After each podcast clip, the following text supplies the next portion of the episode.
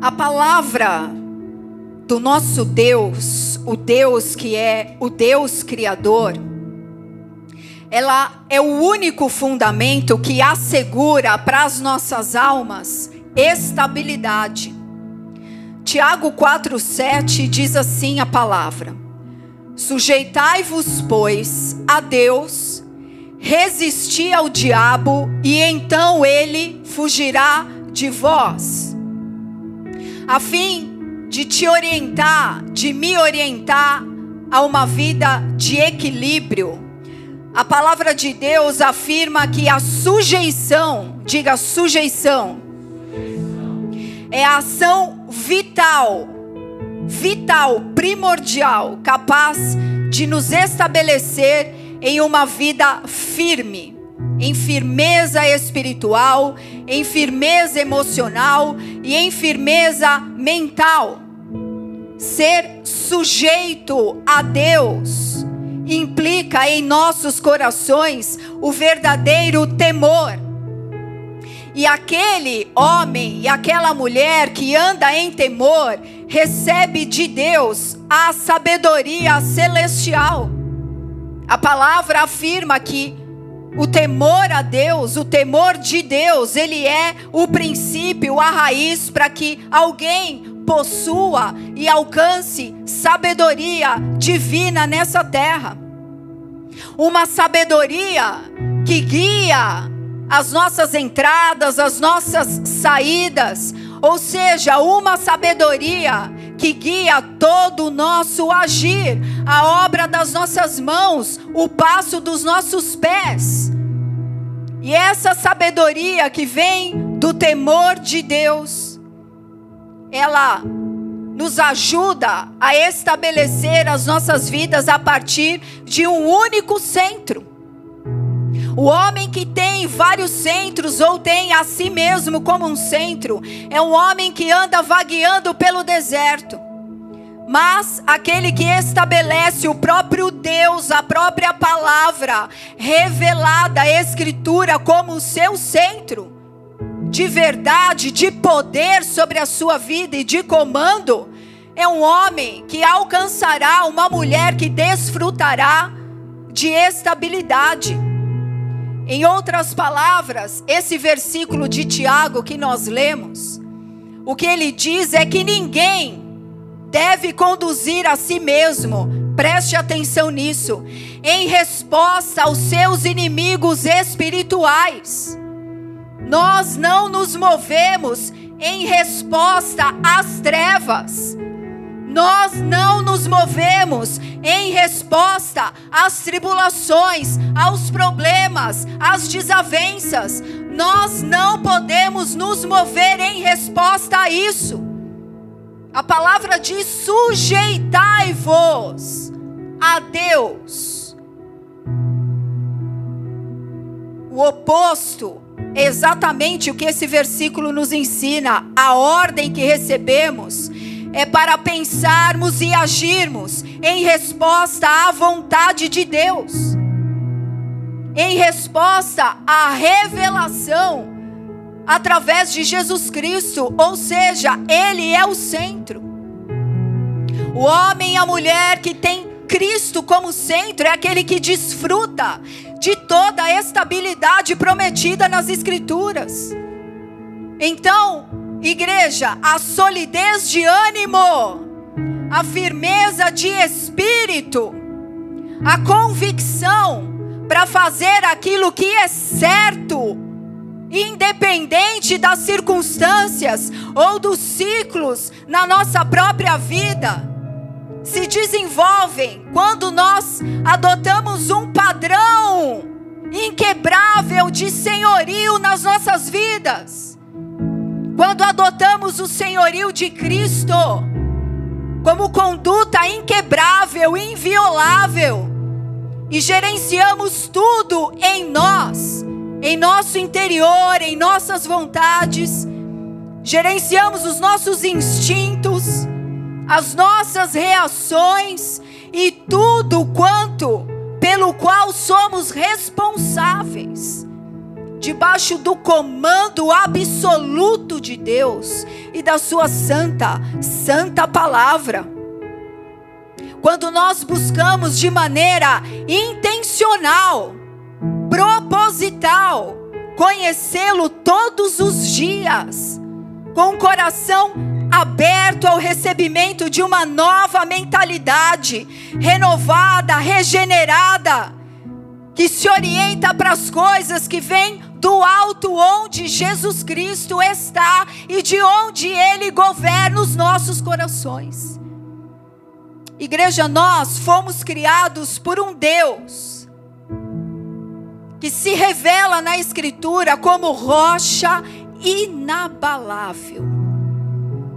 Esse é um nome, um dos nomes do Senhor, dito várias vezes nas Escrituras, e nós somos filhos desse Deus que se revela como uma rocha que nunca se abala, um lugar firme e estável. Então entenda que este sentimento, a necessidade de estabilidade está em nós de uma maneira que só é satisfeita por Deus.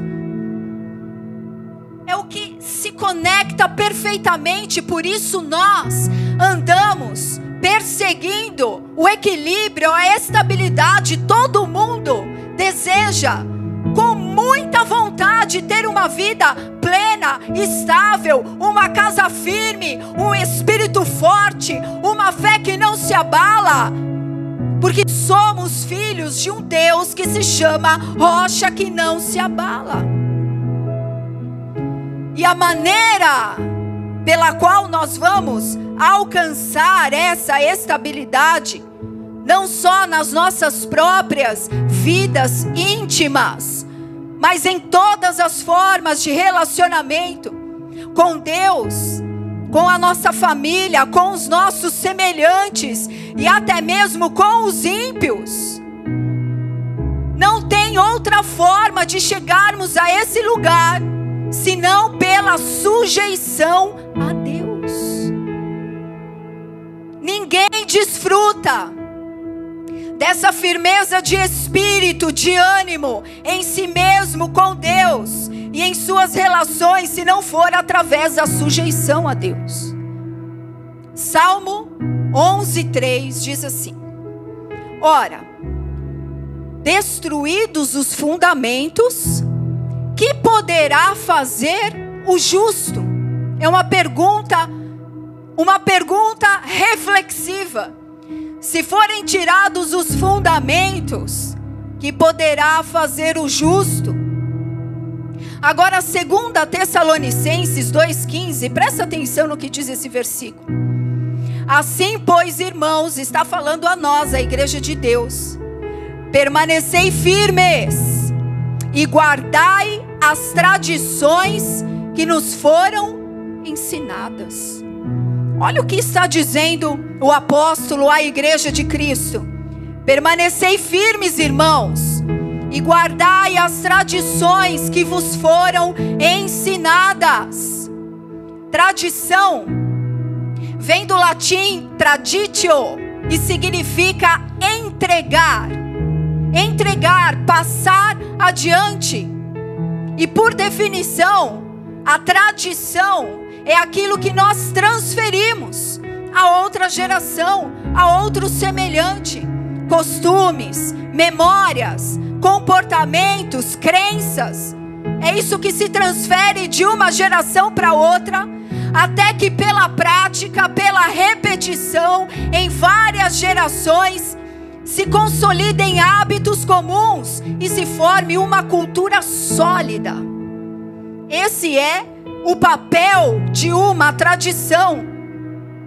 Agora, esta palavra que nós lemos, guardai, pois, irmãos, as tradições que vocês receberam, que foram ensinadas, escrita aqui no Novo Testamento essa palavra significa uma dádiva entregue. Essa tradição que está escrito aqui significa exatamente isso: um presente recebido, uma dádiva entregue nas suas mãos. É uma tradição espiritual. algo revelado, uma palavra falada ou escrita debaixo de inspiração divina. O que eu quero dizer a vocês é que fundamento e tradição são revelações de Deus a nós, que não podemos desprezar. O fundamento é uma estrada espiritual que Deus coloca diante dos nossos pés. As tradições é a própria cultura do reino de Deus sendo transmitida por todas as gerações. É uma revelação, uma dádiva que nos foi entregue, igreja. Algo eterno, que não depende do seu querer. Foi pela boa, perfeita e agradável vontade de Deus sobre nós nos entregar revelações que transcendem as gerações. Qualquer diferença de geração aqui é superada por essa revelação, igreja, para ensinar aos homens hábitos de reino, verdades de reino, lições, ensinos, práticas, para que se estabeleça uma cultura entre nós. Que seja como Jesus ensinou, Pai, feita a tua vontade na terra como ela é no céu, e a vontade de Deus é palpável. A, vo a vontade de Deus tem um código traduzido para nós. Então, igreja, é por meio da sujeição a isso, aos fundamentos e às tradições que nós recebemos de Cristo. Tudo bem? não de homens, de Cristo, os fundamentos e as tradições de Jesus Cristo. A sujeição a isso é que desencadeia a estabilidade nas nossas vidas. Um ambiente forte, uma casa firme, lares firmes, casamentos inabaláveis, alianças fiéis um espírito forte entre os filhos de Deus, relacionamentos saudáveis, assim na terra como é verdadeiramente no reino do Pai. Isso vem a nós através dos fundamentos e das tradições que nós recebemos, igreja. E nós temos que abrir o nosso entendimento de que elas são dádivas espirituais para nos tornar inabaláveis. Em um mundo completamente caído, completamente instável em tudo, Deus nos deu uma fonte de estabilidade e poder. Portanto, quando nós estamos sujeitos a Deus e permanecemos verdadeiramente naquilo que Cristo ensinou, nós vamos desfrutar de paz. Nós vamos desfrutar de uma estabilidade, uma prosperidade divina. Justamente como Cristo disse: o reino de Deus em vós é paz justiça entre vós e plena alegria no Espírito Santo. Essa é a presença manifesta do reino de Deus. E todas as vezes que nós nos sujeitamos aos fundamentos, nos sujeitamos às revelações de Cristo. Além disso, nós recebemos autoridade e poder e sabedoria para resistir ao diabo até que ele fuja de nós. Tudo bem? O tema. E agora dá uma salva de palmas a Jesus para a pastora beber uma água. Aqui está tudo em casa, vocês já sabem.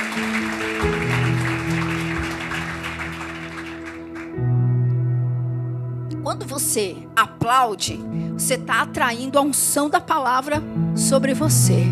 Você não está aplaudindo para mim, nunca. Quando você concorda, isso se chama concordar, tudo bem?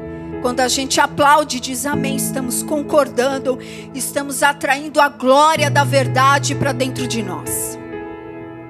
O tema da mensagem hoje é o legado da mesa. Porque essa é uma tradição. Hoje nós estamos num culto onde nós vamos celebrar a ceia do Senhor.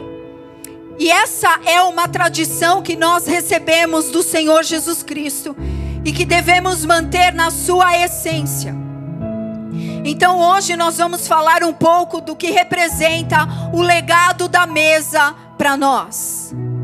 Igreja, a mesa ela fala da transferência de um legado em primeiro lugar de sujeição, depois de comunhão e depois de relacionamentos. A mesa fala de um legado de sujeição, de comunhão e de relacionamentos. O nosso Deus Criador nos fez essencialmente para comunhão e para relacionamentos e tudo mais que ele ordenou, como conquistar a terra, dominar a terra, veio depois disso. Nós, na nossa essência, está o ser relacional, igreja. E não há como falar do legado da mesa sem falar antes da ação da serpente. Porque justamente foi a serpente, a interferência da serpente no jardim, que desencadeou a quebra da comunhão dos nossos primeiros pais com Deus. E isso trouxe uma grave consequência que nós vemos até o dia de hoje. Todos os problemas espirituais, emocionais, nas nações, nas relações dos homens, são consequência da quebra da comunhão com Deus. Toda falta, igreja, de estabilidade acontece pela falta de sujeição em primeiro lugar. Ninguém vive terremoto, maremoto, tempestade. Quando está plenamente sujeito a Deus e ainda que viva situações internas, o seu interior será fortalecido de dia em dia. Porque haverá nele no homem sujeito, na mulher sujeita, um espírito inabalável e forte. Quando o homem é sujeito a Deus, a comunhão, igreja, a plenitude. Quando as pessoas são sujeitas a Deus, existe paz nas relações. Quando as pessoas, os homens, estão sujeitos a Deus, estão protegidos, igreja, porque a sujeição é como uma capa protetora, é como um manto protetor sobre eles. Aqueles que são sujeitos a Deus, eles são promotores dos fundamentos, dos principais que resumimos em um só.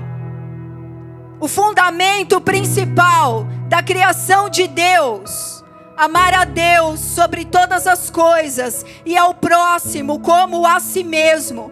Jesus disse aos discípulos: Se vocês assim fizerem, vocês vão cumprir toda a lei e vão estar em todos os profetas, guardados e protegidos, porque esta é a lei de Deus.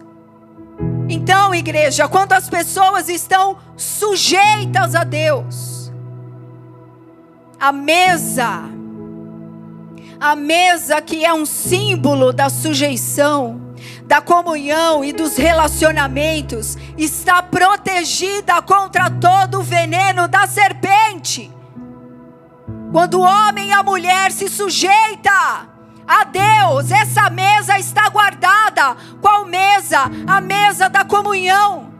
A mesa dos relacionamentos fiéis como Deus deseja. Está protegida contra o veneno da quebra, da separação, da divisão, da instabilidade. Tudo isso que representa uma condição insuportável ao homem. O homem não tem capacidade alguma de viver em relacionamentos instáveis. Eles adoecem, corrói a alma. Não fomos feitos para isso. A mesa do Senhor é a mesa de pessoas que são chamadas. Preste atenção nisso para voltarem à essência. Qual essência, pastora? A essência da imagem do Filho de Deus, Jesus Cristo de Nazaré. A mesa do Senhor não é a mesa para permanecermos a nossa própria imagem é uma mesa que em si mesma, igreja, preste atenção, ela oferece um confronto em amor à nossa natureza caída. Quando você senta na mesa do Senhor, ela mesma em amor te constrange, te confronta na nossa natureza falha, caída, cheia de ressentimentos, medos, amarguras, traições, a mesa do Senhor é um confronto a isso. Cheio de amor, mas é um confronto. A mesa é para comunhão e relacionamentos. E para que isso exista, igreja, em nosso interior, em nossas famílias, em nossos lares, sobre a vida dos nossos filhos, na nossa chamada espiritual ao longo da vida. Para que essa estabilidade exista, nós precisamos de sujeição a Deus, todos nós, porque somente quando somos sujeitos a Deus podemos conhecer a Deus. Sujeição é uma ordenança maravilhosa, é uma revelação pela qual conhecemos o Deus de amor. Quando estamos sujeitos, conhecemos a face de amor do nosso Deus e podemos superar todas as dificuldades e incapacidades. Então entenda que toda a falta de estabilidade acontece em primeiro lugar, sempre pela falta de sujeição a Deus. Em Gênesis 4, se você quiser abrir, Gênesis 4, coloca aí, tudo bem? Vocês estão aí comigo? Tá comigo, Alain? Tá pensando no brigadeiro? Não, agora você está disciplinado. Gênesis 4, coloca aí.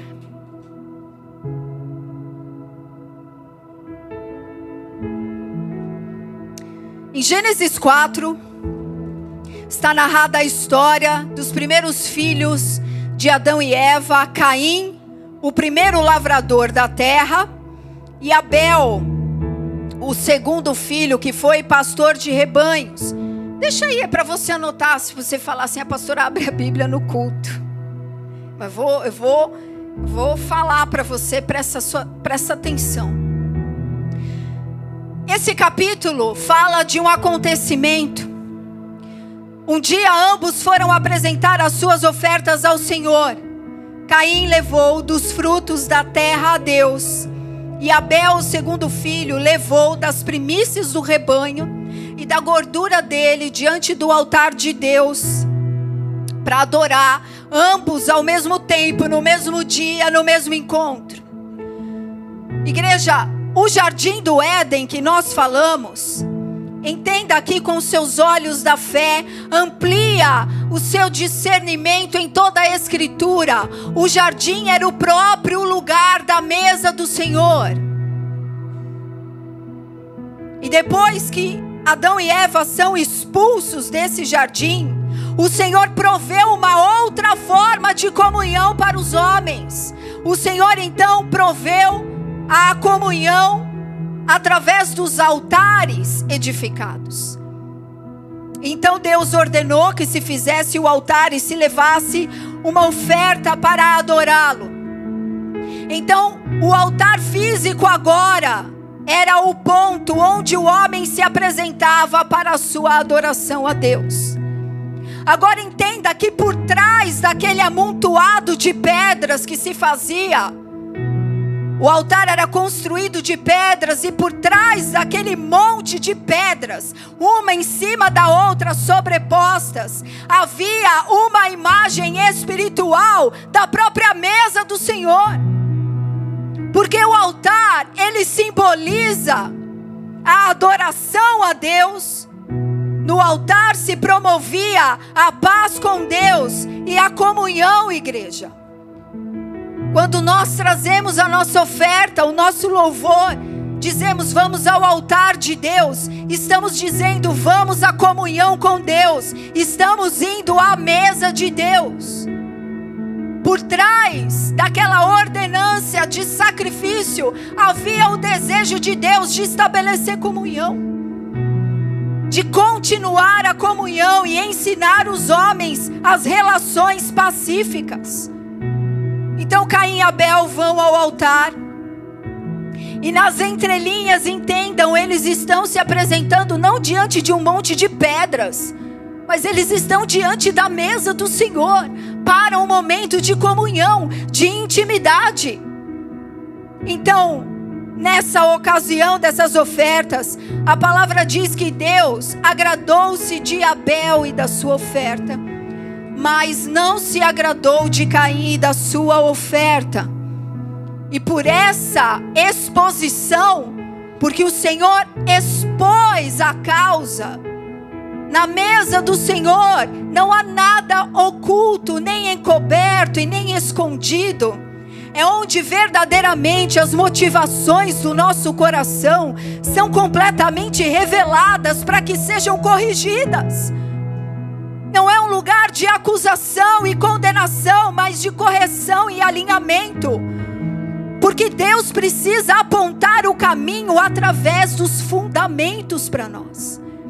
Então, quando nós estamos na mesa do Senhor, as nossas motivações são expostas diante dEle. Para o nosso aperfeiçoamento, para o crescimento do nosso relacionamento com Ele, para que a estabilidade da presença de Deus seja real nas nossas vidas, nas nossas casas, nas nossas famílias. A comunhão que Deus deseja é real. E lá, Caim foi exposto. Deus repreendeu ele porque disse que não se agradou do coração dele naquela oferta. Então Caim, na mesa, o coração dele, sabe como ficou? Ficou irado. O coração de Caim se encheu de ira pela repreensão, e naquele momento, a palavra de Deus diz que o espírito dele se prostrou, o espírito dele caiu naquele momento se prostrou, se prostrou o espírito desse homem. Amados, eu quero que vocês entendam uma coisa: a serpente se interessa pelas mesas. A serpente se interessa até hoje pelas mesas, pelo lugar onde o homem tem comunhão com Deus e entre si. Se ele fere esse lugar, preste atenção. Se a serpente fere a comunhão da mesa, ele descaracteriza a imagem do filho em nós. Se ele consegue acesso ao nosso coração na mesa, ele desfigura a imagem de Cristo em nós. Se ele consegue que o nosso coração se prostre a ele, em raiva, divisões, amarguras, ressentimentos, soberbas, vaidades, criticismos, ele consegue que a imagem do filho se desvirtue em nós. A serpente apareceu naquela mesa de maneira velada no texto, mas explícita na, reação que Caim teve ele não foi sujeito a Deus. E o espírito dele não se prostrou em sujeição a Deus, mas se prostrou à voz da serpente na mesa. Deus provê um lugar de comunhão e as sementes, a serpente sempre vem sondando os lugares de mesa, os lugares onde se estabelece pacto com Deus, aliança com Deus, alianças espirituais, alianças de casamento, de pais e filhos, alianças, onde há alianças, ele vem tentar o coração do homem, da mulher, é a serpente, o veneno dela. Caim não se sujeitou ao Senhor na mesa da comunhão. Gênesis 4:8 diz: Disse Caim a Abel, seu irmão: Vamos ao campo. Gênesis 4:8 Falou Caim com seu irmão Abel, estando eles, estando eles no campo, mas a minha versão diz: Vamos ao campo. Estando eles no campo, sucedeu que se levantou Caim contra Abel, seu irmão, e o matou. A falta de sujeição de Caim foi evidenciada. Ele ficou irado, deprimido, quando viu que Deus elogiou a adoração do seu irmão e corrigiu a sua adoração, corrigiu o seu coração. Deus deu orientação, falou que ele deveria resistir àquilo. Mas ele não se sujeitou à voz de Deus, igreja. E esse legado que Deus tinha dado no altar, que está à mesa de comunhão, por trás dela, ele teria que olhar além daquele monte de pedras um lugar de sujeição, de comunhão e de relacionamentos. A primeira coisa que a Escritura diz foi que isso foi ferido: a sujeição, a comunhão e os relacionamentos. Está na Bíblia, não é à toa, não é por acaso. Caim não tirou a serpente da mesa na hora necessária. Ele preferiu se prostrar a ela, não repreendeu a serpente na hora necessária e o desfecho foi exatamente, em primeiro lugar, a falta de concordância o sentimento de ser incompreendido, magoado, dividido, separado, até que houve uma morte, e morte significa separação. Agora preste atenção. A consequência do ato de Caim, Deus disse: Você andará, será como um fugitivo e errante pela terra.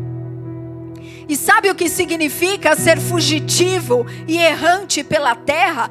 De verdade, literalmente, ser um homem instável. Um homem que não desfrutaria de estabilidade alguma, nem com Deus, nem consigo mesmo e nem com seus semelhantes. Foi um peso muito grande. Logo, meus irmãos, a instabilidade vem por falta de sujeição em primeiro lugar. Não é porque o teu pai é esquisito, tua mãe é estranha, teu irmão fala demais. A instabilidade interior vem pela falta de sujeição a Deus. 1 João 3, 11 e 12 diz: A mensagem que ouvistes desde o princípio é esta. Qual mensagem? Que nos amemos uns aos outros, não segundo Caim, que era do maligno e assassinou ao seu irmão. João, o apóstolo, lá no Novo Testamento, que se desgastou escrevendo sobre a principal característica de um filho de Deus, que é amar.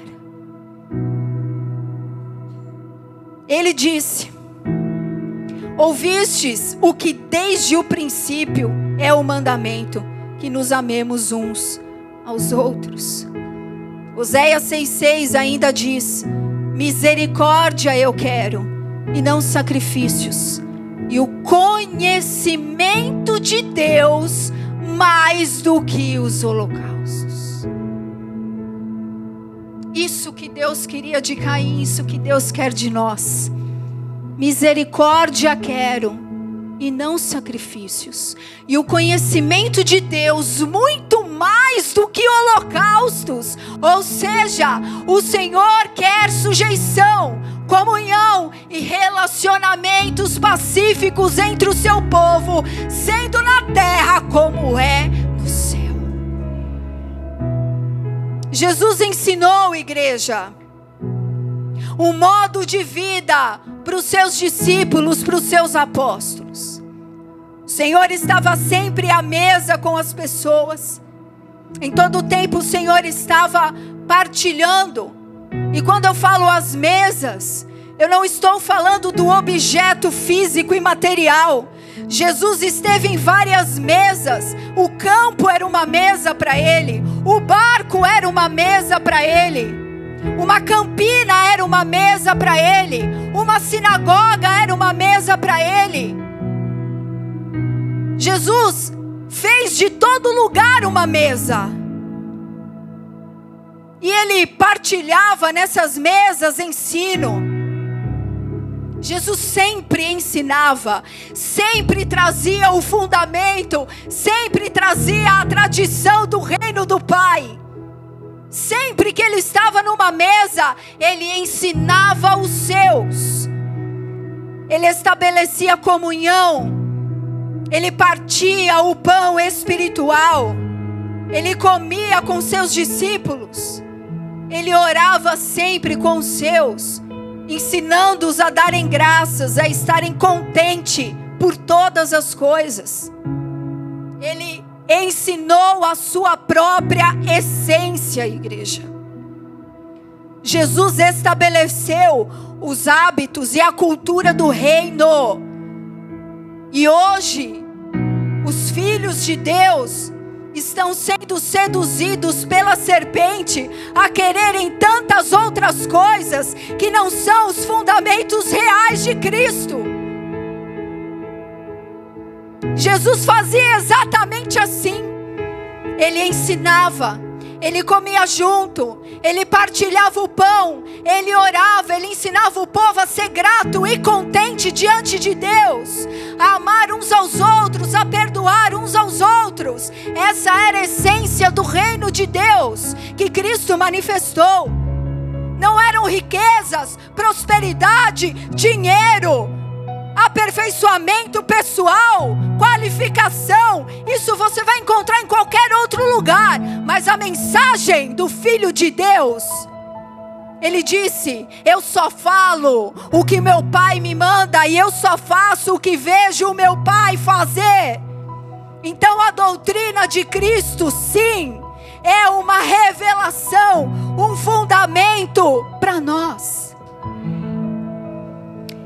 O Senhor, ele viveu a cultura da mesa, igreja. Como eu falei, não somente uma mesa literal, porque ele fazia todo lugar que ele estava uma mesa. Ele viveu essa cultura e ele ensinou a sujeição e a comunhão e os relacionamentos. Preste atenção agora como uma forma pura e legítima de viver para a glória de Deus. Foi isso que Cristo ensinou. A cultura da comunhão, da sujeição e dos nossos relacionamentos santos, como o legítimo culto a Deus, como a verdadeira adoração ao Pai, como a forma legítima de viver para a glória de Deus e os seus apóstolos, por sua vez, transmitiram às suas próximas gerações este legado da mesa que hoje nós recebemos. Atos 2, 42 e 43 diz assim: E perseveravam na doutrina dos apóstolos, na comunhão, no partir do pão e nas orações, e em toda alma havia temor. As pessoas não estavam buscando luz, show, impacto, mergulho. Tudo. Deus me segura.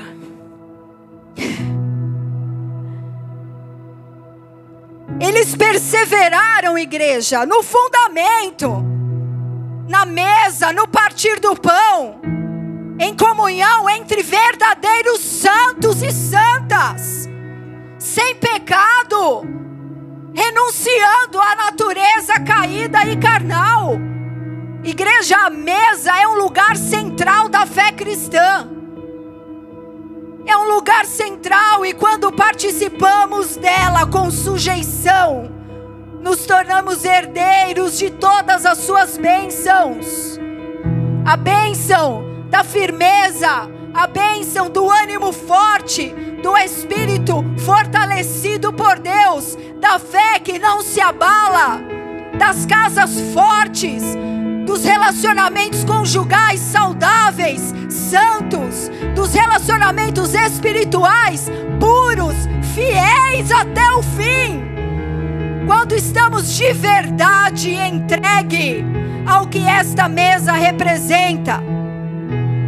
Então, em cada oportunidade de estarmos nessa mesa, seja aqui hoje, como em uma grande família, sejam em nossas mesas menores, em nosso dia a dia com nossa casa, com os nossos familiares, se verdadeiramente fizermos de Cristo o Senhor das nossas mesas, não faltará a nós e aos nossos filhos, preste atenção, não faltará a nós e aos nossos filhos o senso de pertencimento da família de Deus.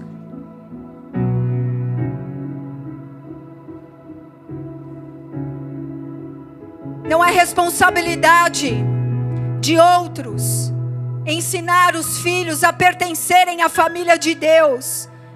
É responsabilidade de cada pai, de cada mãe. É responsabilidade nossa fazer do Senhor a mesa das nossas casas, para que os nossos filhos saibam que eles pertencem à família do Deus Criador. É nossa responsabilidade. E quando fazemos dele Senhor, o Senhor nos dá esse senso, esta marca especial se fizermos dele de fato Senhor das nossas mesas, não faltará o conhecimento das promessas. Logo, meus amados, a nossa fé terá um firme fundamento. Não andaremos murmurando nos nossos lares, com nossos ministérios espirituais capengas, fracos, murmuradores, lamentadores se fizermos dele Senhor, Senhor da nossa mesa, se sentarmos com ele, ele for rei, Deus e Senhor da nossa mesa, não faltará a fé. Não faltará o conhecimento das promessas e haverá um povo forte nos últimos dias. Isso é promessa, é profecia de Daniel. Haverá um povo forte nos últimos dias. De onde virá?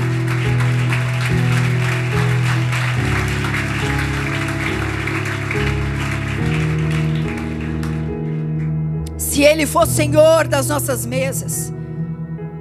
Não faltará conversas pacientes, conversas respeitosas, santas. Não faltará diálogos para edificar, para construir. Se Ele for verdadeiramente Senhor das nossas mesas, não faltará orientação, revelação, luz espiritual não faltará guia moral a nós, quando Ele for Senhor, de fato, da mesa que nos sentamos. Não faltará guia moral e de conduta a nós, não haverá escândalos em nosso meio, quando Ele for Senhor das nossas mesas. De onde vêm os escândalos? Senão de lugares onde Ele não é Senhor não faltará a nós conduta, moral, não faltará proteção, não faltará amor incondicional, onde Ele for Senhor em uma mesa. Ele é amor, o Senhor é amor, e onde Ele é Senhor, não falta o amor incondicional, e tudo pode ser transformado somente pelo amor incondicional de Deus. Só que ele se manifesta através de nós.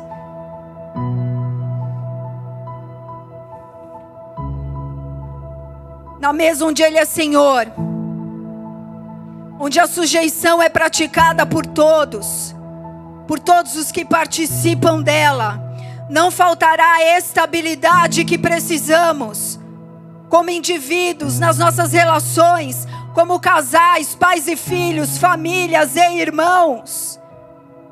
Por isso, qual o estado de nossas mesas?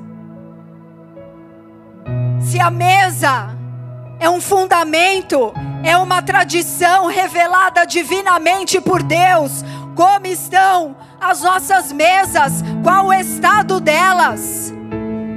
Qual o estado da mesa das nossas famílias? Servimos um Deus de famílias e qual é o estado da mesa da sua família? Existe verdade nessa mesa, transparência. Existe plena luz nessa mesa, confissão de pecados, retratação de erros, ou existe ocultação, máscaras, manipulações de interesses? O estado da mesa da nossa família? Homens, tem exercido a autoridade na mesa que Deus te confiou a servir? Você tem se interessado pelas suas responsabilidades, não apenas de prover alimento, mas de ensinar o temor e a verdadeira sujeição a Deus. Mães, mulheres, vocês têm se preocupado em servir a sua casa, em abrir mão dos seus sonhos pessoais, em sacrifício de amor por aqueles que Deus te confiou ou as paixões do seu coração por posição, cargo, influência, crescimento, tem roubado a sua autoridade como mãe, como coluna do lar da sua mesa, na sua ausência e negligência. Qual o estado da sua mesa? Será que podemos nos sentar com confiança? Entre cônjuges, com plena paz, com respeito, porque podemos sim dizer: Eu me casei ao meu lado. Um santo homem de Deus, um santo servo de Deus, uma santa serva de Deus. Jesus ensinou que na mesa nós precisamos ser verdadeiros, não mantermos nada em oculto, porque as nossas mesas precisam ser santas. As mesas precisam ser santas. Qual o estado da sua mesa com seus irmãos? Da minha mesa com os meus irmãos, da nossa. Porque nem sempre estar à mesa com os irmãos é fácil. Ao contrário, muitas vezes não é. Nem sempre haverá um bem-estar, em todo tempo, mas a vontade de Deus, o nosso Pai, é aprendermos a viver e a conviver em unidade. É uma ordenança bíblica, igreja. Tenhais todos o mesmo coração e a mesma mente. Aí eu vejo do meu jeito, cada um tem uma visão. Diabo na mesa todos o mesmo sentimento, um só coração, e sejam sujeitos uns aos outros em amor a Deus. Eu não concordo. Diabo na mesa, serpente. A serpente tem que ser tirada da mesa na hora certa. Se você quiser edificar uma casa firme, a vontade de Deus é que suportemos uns aos outros de fato, através do perdão. A vontade de Deus é que cada um, debaixo do seu dom, da sua vocação, do seu talento espiritual recebido por Deus, ajude ao seu próximo a conhecer o seu valor, conhecer quem ele verdadeiramente é para Deus e quem ele deve se tornar um homem santo, uma mulher santa. Essa é a vontade de Deus na mesa dos irmãos. Provérbios 27, 17 diz: Com ferro, como o ferro com ferro se afia, assim o homem afia seu amigo. A mesa com os irmãos serve para sermos afiados em nosso caráter, sim, na mentalidade, sim, na vida espiritual, sim. Ora, 1 João 3, 23, 24. O seu mandamento é este: que creiamos em o nome de seu Filho Jesus Cristo e nos amemos uns aos outros. E aquele que guarda os seus mandamentos permanece em Deus, e Deus então permanece nele. Essa é a lógica da coisa. Esse é o fundamento que ele nos deixou, do qual não podemos nos perder, igreja. Existem mágoas nas nossas mesas, desprezo nelas, críticas veladas, existe desonra na mesa dos irmãos, mentiras. Todo mundo coça a cabeça nessa hora. Mas a mesa com o Senhor é o lugar onde as nossas motivações são expostas para correção e transformação. Será que a sua mesa está vazia, sem relacionamento algum? Porque você sustenta um orgulho ou feridas de outros tempos da sua vida?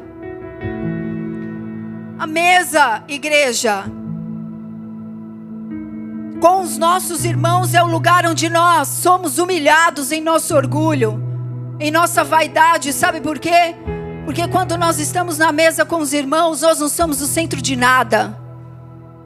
Ali fala, Deus fala: você não é o centro de nada aqui, rapazinho, mocinha. Senta no seu banquinho, porque eu sou senhor dessa mesa. Só há um centro aqui. Então, sim, nós nos tornamos a imagem do Filho de Deus. Hebreus 13, 7 diz: Lembrai-vos dos vossos pastores, que vos falam a palavra de Deus, e imitem-lhes a fé, e atentem para a sua maneira de viver. Hebreus 13, 17. Obedecei aos vossos pastores e sujeitai-vos a eles, porque velam por vossa alma. Qual o estado da sua mesa com os pais? Essa mesa que acontece aqui agora, toda semana, onde nós chegamos aqui para servir a cada um e as suas famílias para através da palavra de Deus, como nos é ordenado biblicamente, ensinar a todos a viverem de maneira santa, a serem santos, servos e filhos de Deus. Essa é a razão da mesa com os pais. Não é show, não é festa, é ensino para que a casa de Deus seja ensinada como serem santos homens de Deus, santas mulheres de Deus. Como está a sua sujeição a essa mesa? Muito embora cada um seja livre e absolutamente responsável por si mesmo diante de Deus, a sujeição é um mandamento. E se nós formos sujeitos a essa mesa, igreja, só teremos benefícios duradouros em nossas vidas colheremos estabilidade. Sabe por quê? Porque não seremos agradados, mas porque seremos orientados, corrigidos, alinhados, seremos esmiuçados na pedra.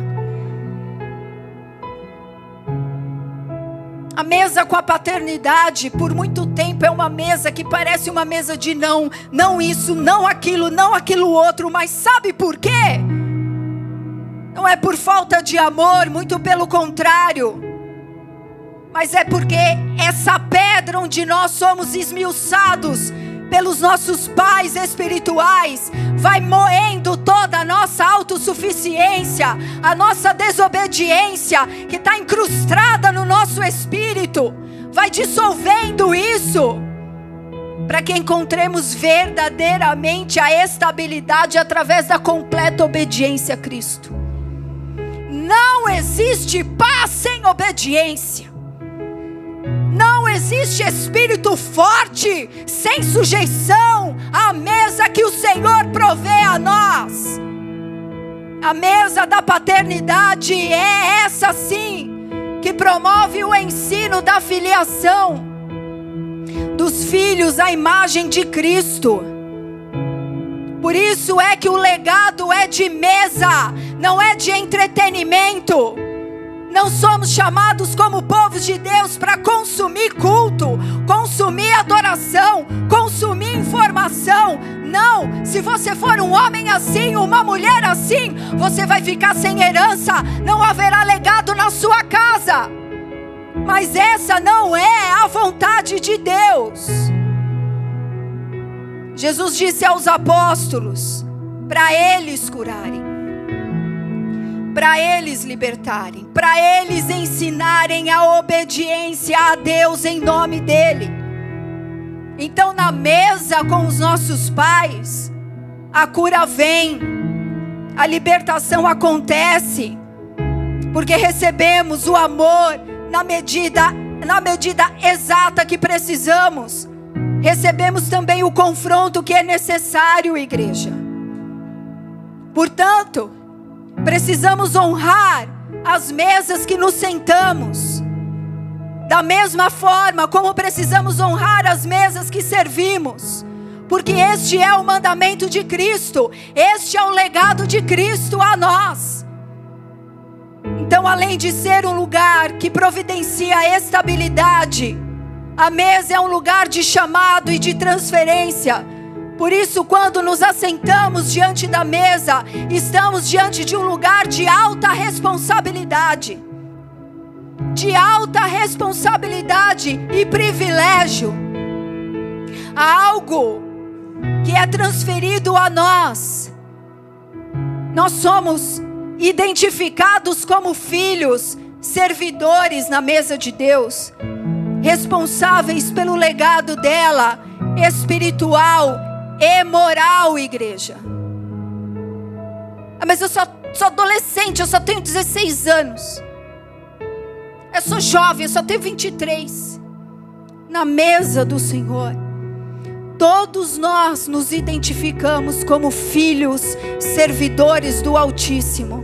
Todos nós recebemos um legado espiritual e moral que devemos tomar com todo o nosso amor e coração, porque somos filhos de Deus.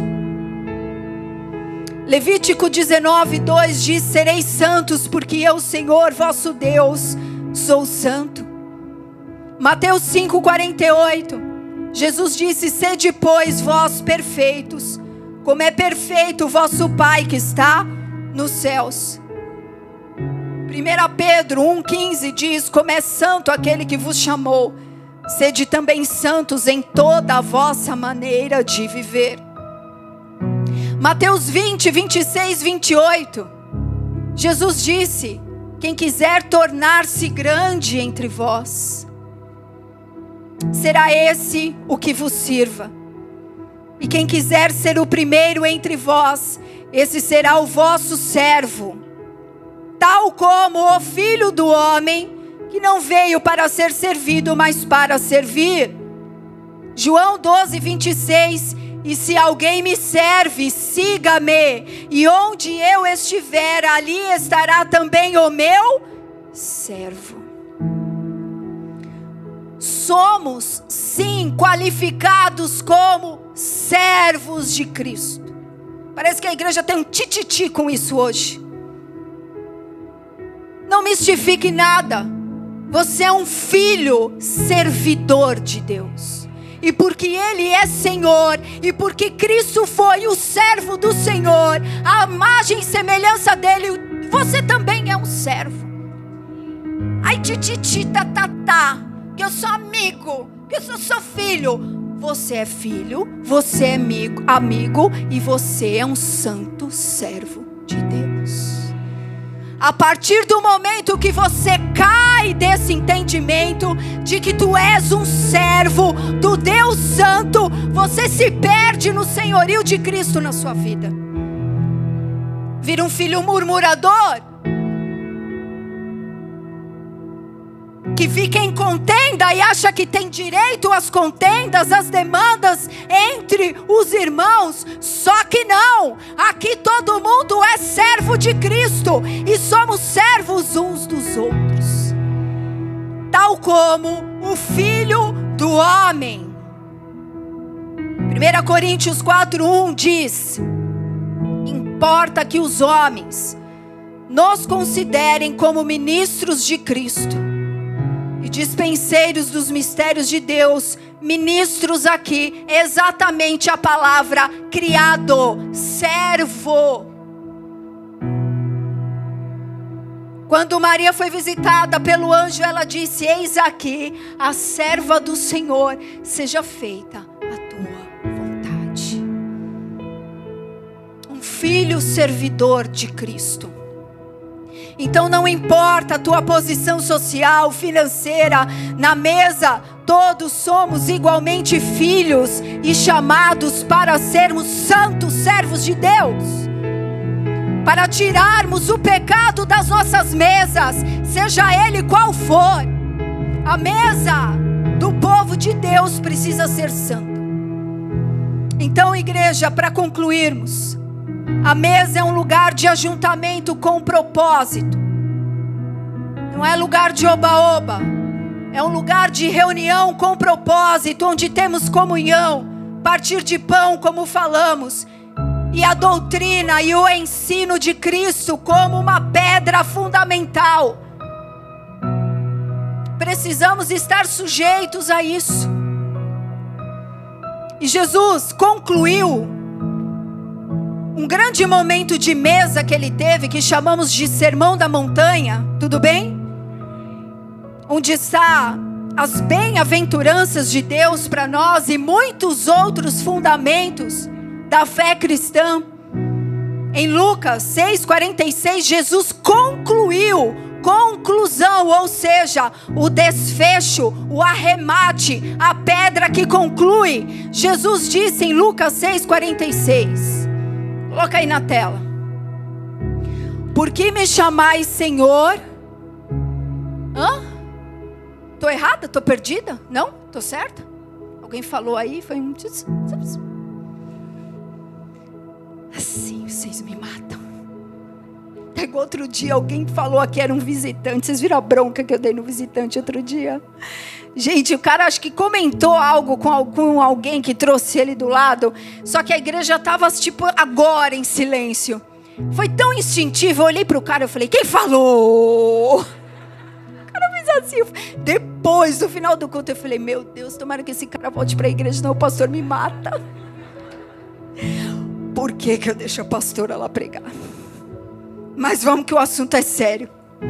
Lucas 6, 46 a 49, Jesus concluiu o ensino. Porque me chamais Senhor e não fazeis o que vos mando. Todo aquele que vem a mim e ouve as minhas palavras e as pratica, eu vos mostrarei a quem ele é semelhante. É semelhante a um homem que, edificando uma casa, cavou, abriu profunda cova e lançou o alicerce sobre a rocha. E vindo a enchente, arrojou-se o rio contra aquela casa, e não a pôde abalar por ter sido bem construída. Mas o que ouve e não pratica é semelhante a um homem que edificou uma casa sobre a terra sem alicerces. E arrojando-se o rio contra ela, logo desabou, e aconteceu que foi grande a ruína daquela casa. o Senhor qualificou como um homem prudente construtor, aquele que edifica a sua vida sobre as bases do verdadeiro discipulado e sujeição. Um homem prudente e sábio, que terá uma casa firme, sólida e estável, e ainda que vierem as tempestades, ela não se abalará. Em contraste, Jesus colocou o construtor insensato, aquele que coloca a sua vida em bases superficiais. No passar do tempo e na hora das provações, na hora que o diabo vier contra ele, ele não terá estabilidade alguma, porque não edificou em sujeição ao fundamento. Não se trata de uma boa emoção, de uma good vibe. Se trata de um sólido fundamento. O que está dito aqui, igreja, é que o único alicerce capaz de oferecer verdadeiramente estabilidade é a sujeição a Cristo. E através dela nós temos comunhão com Deus, relacionamentos uns com os outros, em santidade. Se o reconhecermos como o Senhor, Logo, Ele também será Senhor das nossas mesas. Mateus 26, 26 a 28. Concluindo, diz assim: Enquanto comiam, tomou Jesus um pão e, abençoando-o, o partiu e deu aos seus discípulos, dizendo: Tomai e comei, isto é o meu corpo. A seguir tomou um cálice, tendo dado graças, o deu aos seus discípulos, dizendo: Bebei dele todos, porque isto é o meu sangue, o sangue da nova aliança, derramado em favor de muitos para a remissão de pecados. Essa é a fala de Cristo na última ceia, no último encontro de mesa antes da crucificação. Isso significa para nós hoje, aqui e agora, que na mesa nós comemos e bebemos, comemos do pão e bebemos do cálice, o que significa que nos alimentamos e nos refazemos, igreja, na natureza do Filho de Deus. Esta é a consciência da mesa do Senhor que estamos voltando à essência, à imagem do Filho de Deus. Aqui nessa mesa, nós somos confrontados pelo exemplo do Senhor Jesus Cristo a renunciarmos todas as coisas que mancha a nossa comunhão com Ele e que mancha a nossa comunhão entre nós não é somente com Ele, mas entre nós, não é somente com Ele, mas entre nós. Somos relembrados aqui, igreja, nessa mesa, que vivemos para servir a Deus em santidade e louvor e ao nosso próximo de maneira tal que por meio do amor fluindo através das nossas vidas, as pessoas conheçam o amor de Deus, a santidade de Deus, conheçam a graça de Deus, a paciência de Deus, conheçam a fidelidade de Deus, a aliança inquebrável de Deus através de nós. Somos lembrados aqui que devemos permanecer sujeitos ao mandamento de amar e de servir. É uma ordenança, é fundamento cristão amar e servir. Por isso é o lugar de nós voltarmos à essência, à semelhança do Senhor Jesus Cristo e aos pilares que ele deixou a nós Portanto, o legado da mesa que recebemos é de sujeição, de comunhão e de relacionamentos em amor, verdadeiramente. Ele levou na sua carne os nossos pecados, as nossas iniquidades, as nossas rebeliões, as nossas divisões, o nosso criticismo, a nossa mágoa, a nossa ira, o nosso ressentimento. Ele levou as enfermidades, ele levou as doenças da alma, as doenças da mente, Ele levou sobre si tudo o que nos separava do Pai, todo o pecado, tudo o que nos separava entre nós, Ele levou sobre si tudo em seu próprio sacrifício na cruz do Calvário. Sabe por quê? Para revelar através do poder da sujeição a face do amor de Deus. Por isso nós conhecemos a Deus, por causa da sujeição do Filho. Últimos versículos e o ministério de louvor pode tomar o seu lugar. Tende em vós, Filipenses 2, 5 e 8. E os diáconos podem se encaminhar aqui à frente para a ceia. Filipenses 2, 5 e 8. Tende em vós o mesmo sentimento que houve também em Cristo Jesus. Pois ele, subsistindo em forma de Deus, não julgou como usurpação ser igual a Deus, antes a si mesmo se esvaziou, assumindo a forma de servo, tornando-se em semelhança de homens, e reconhecido em figura humana, a si mesmo se humilhou tornando-se obediente até a morte e morte de cruz. João 15, 12 e 13, Jesus disse: O meu mandamento é este não há outro mandamento superior, não há outro fundamento cristão superior a esse. Essa é a base de toda firmeza, essa é a base de toda a verdade, essa é a base do poder de Deus em nosso meio. Não, o meu mandamento é este, não há outro. Que vos ameis uns aos outros, assim como eu vos amei. E ninguém tem maior amor do que este de dar alguém a própria vida em favor dos seus amigos. Ele é o Senhor das nossas mesas. E o legado que ele nos deixa é de sujeição, de comunhão e de relacionamentos, através de uma vida obediente e constante. Como estão as nossas mesas? Curva a tua cabeça, fecha os teus olhos.